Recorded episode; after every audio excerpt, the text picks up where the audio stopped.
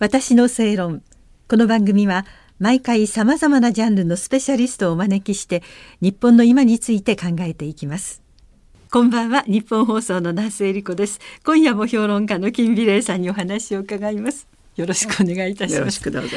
えー、1934年生まれでいらっしゃる。台北のご出身で、1959年に留学生として来日なさって、現在は評論家としてご活躍。まあ、とてもお元気でいらっしゃる 毎回楽しいお話を聞かせていただいて。台湾に対する思いもね、はい、ずっと強いままお持ちになってらっしゃって、はい、蔡英文さんのお話を伺わせていただいたんですけど、はい、前回。あのこちらにお持ちいただいたこれは雑誌の金沢の北国新聞社が出してるアクタスという雑誌にちょっとあの連載してましたけれどもね。うん、キミさんの、はい、はい、連載があってここに蔡英文さんのお写真がね、はい、あるんですけど、はい、なんかあの私こんなににこやかな、うん、こんな素敵な笑顔の蔡さんってあんまり新聞とかテレビとか、うん、政治的な発言なさる時はもうちょっとね、はい、やっぱりその真面目で生真面目でキリッとしてらっしゃるんだけど、うん、これはたまたまあの私たち家族が、はい、あの台湾へ夏ね、はい、あの私末にね日月山っていうとこ行くんですよ。日月素晴らしい湖があるんです。はい、だから丸いところとこう月みたいなこう三日月みたいな。そうそうだ。そうそれで日月潭っていうね。これはねあの日本統治時代に日本人が作った発電発電のためのあの湖でもあったんです。でそれを広げてまああのとっても素晴らしいレジャー施設があるんですよ。で昔は完璧楼っていうね、うん、それこそ昔からある。で今はラルーっていうねあの素晴らしいホテルがありましてで湖に面してる。で必ずねそこに行くようにして夏ね。夏に、はい、でその帰りにあの蔡英文さんが直接会って私に例が言いたいっておっしゃって、はいはい。うん、それでその日月潭というのは台中というところから行くんですけれどもだからちょうどね湖から降りてで台中というところであのお会いして家族全員で写真撮ったんだけどもね、はい、孫娘がこのツーショットの写真。ずずしくそその時、はい、同じ時なんだけども、はい、家族全員で撮った写真もあるんですけどね、うん、孫娘がずうしくもね私ツーショットがいい。あの一国の元首の方とツーショットがいいとおっしゃった。いやだからね、うん、割とねなんか小さい時からのここにも写真持ってきましたけどね、はい、安倍さんともねしょっちゅう写真撮ったりなんかしてるんですよ。だからね割とね偉い人にはねあのキムさんのお孫さんに当たられる。そうなんですよ。私の娘の娘なの。可愛いお嬢さんでいらっしゃいます、いやあのね美人すぎないのがいいって私は言ってんの。は？おばあちゃま辛口ですね。いやいやいや。あのね美人すぎないっていうかね、うん、愛嬌があるっていうか人間関係のいい子な。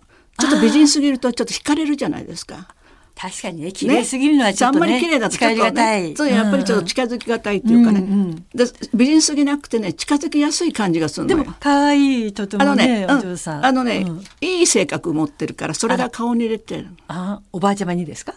おばあちゃまに似てないの。おばあちゃんに おばあちゃんね家族で一番ねわがままだと言われてますから、あボスですから。あボス。ボス。みんなにボスと言わせてる でもそうやってお孫さんもご一緒に旅行とかなさって。しょっちゅうね、うん、あの仲はいい。仲はいい、とってもねいい距離感、あそうなん家族っていうのはやっぱりね適切な距離感が必要ですね。あ近すぎてもいけないし、はい、遠くてもいけないし、はい、あんまりホットなのもうざいし ね、うん、冷たすぎるとそれやっぱりお互いになんて思いやりがなくなっちゃうというか。そこら辺のバランスなんじゃないですか？あうん、本当にいいいいいい加減の距離感とだから私今でもずっと一人で住んでますからね。お一人で？私独居老人ですよ。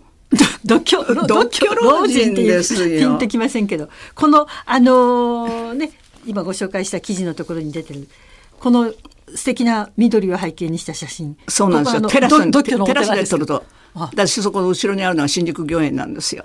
だから新宿御苑を見下ろすところに、はい、私一人で住んででそこで4人家族が住んでたわけだけれども、うん、みんな結婚しちゃうの。娘は結婚するし、はい、息子も結婚だ当然のことですよね、はい、まあ、むしろそうでなきゃ、まあ、ね、困るわけだから、連れがなくなるから。私一人になっちゃった。あらだからちょっと広すぎて困ってんの。広すぎて困ってる。うん広すぎて困ってん。あら。じゃあ誰か呼んで一緒に住もうとかそういう。うーん若いイケメンがいいね。若いイケメンがいいですか。いいなこの豪快もうね今年も7月になって残りあと何ヶ月本当だったら今頃はね、オリンピックでわーって盛り上がってるはずだったじゃないですか。あそこの広いところでね、実は毎年ね、桜を見る会って言ってパーティーやってたの桜を見る会。50人ぐらいで、はい。あの要するに夜だから桜はもう見えない。の、でもシーズンとしては桜のシーズンなので、はい。一応ね、ん。名目は桜を見る会なの。うん。はい、ね。はい。で真っ暗だから見えないから桜が見たかったら明るいうちに来いって言ってあるんですよ。ああ。はいはい。ね、で名目は桜を見る会って言って毎年実はねパーティーやってたの家で。あでそれもできなくなっちゃった。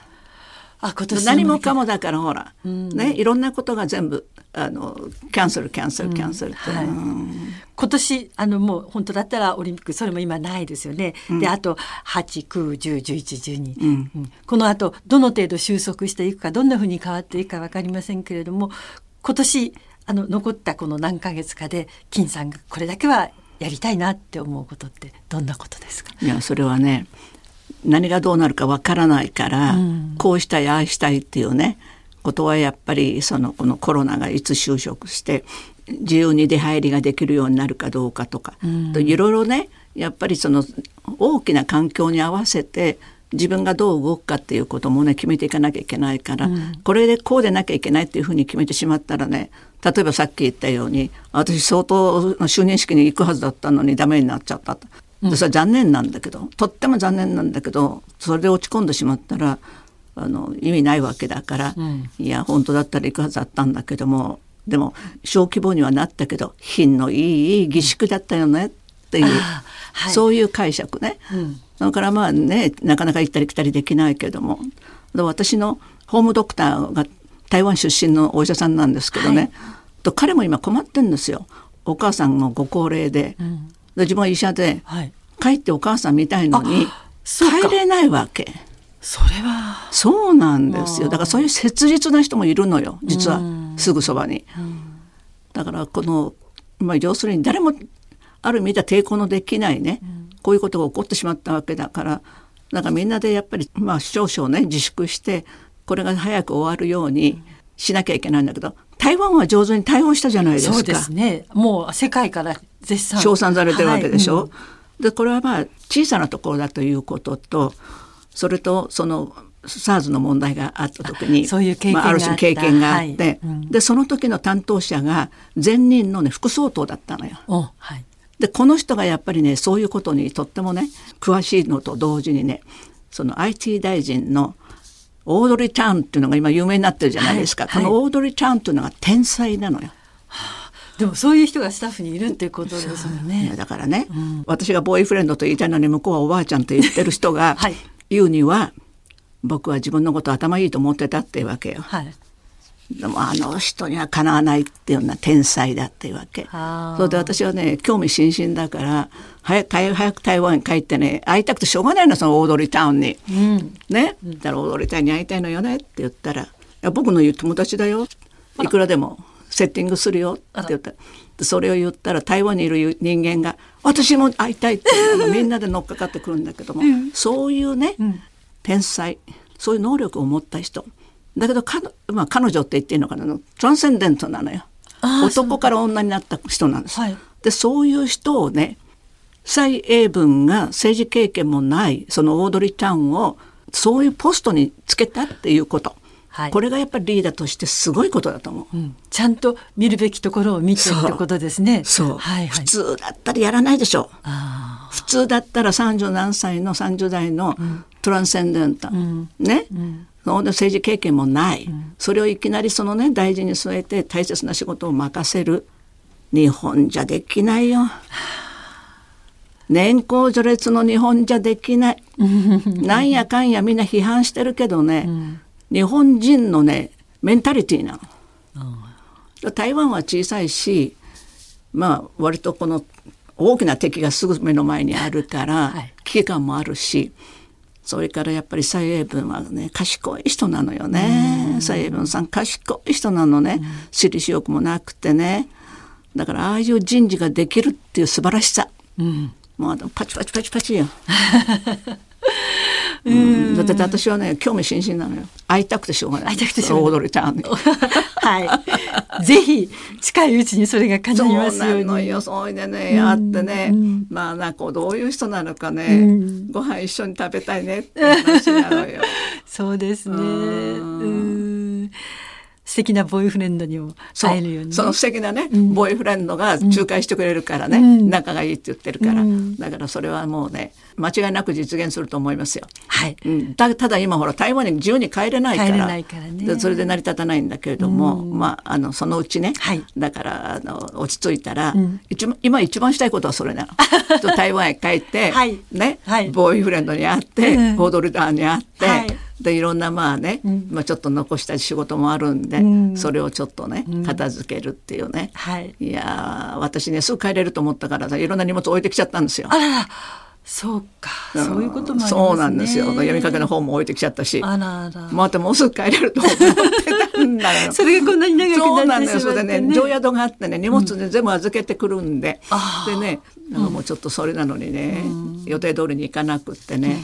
でもまあそのうちね、またね、はい、あのはいあの自由に出入りができるようになったら、今だって帰っても2週間動けないしそうです、ね、戻ってきたらまた2週間動けないし、ね、そんなじゃ意味ないじゃない、もったいない。それでね、はい、安心してそう安心してね行ったり来たりできるようになったら、年末にはね、うん、そう計画してる人がいるんですよ。あ、そうなんですね。うん、だからそれは年末だから実現するだろうということで計画してる人がいるんですね。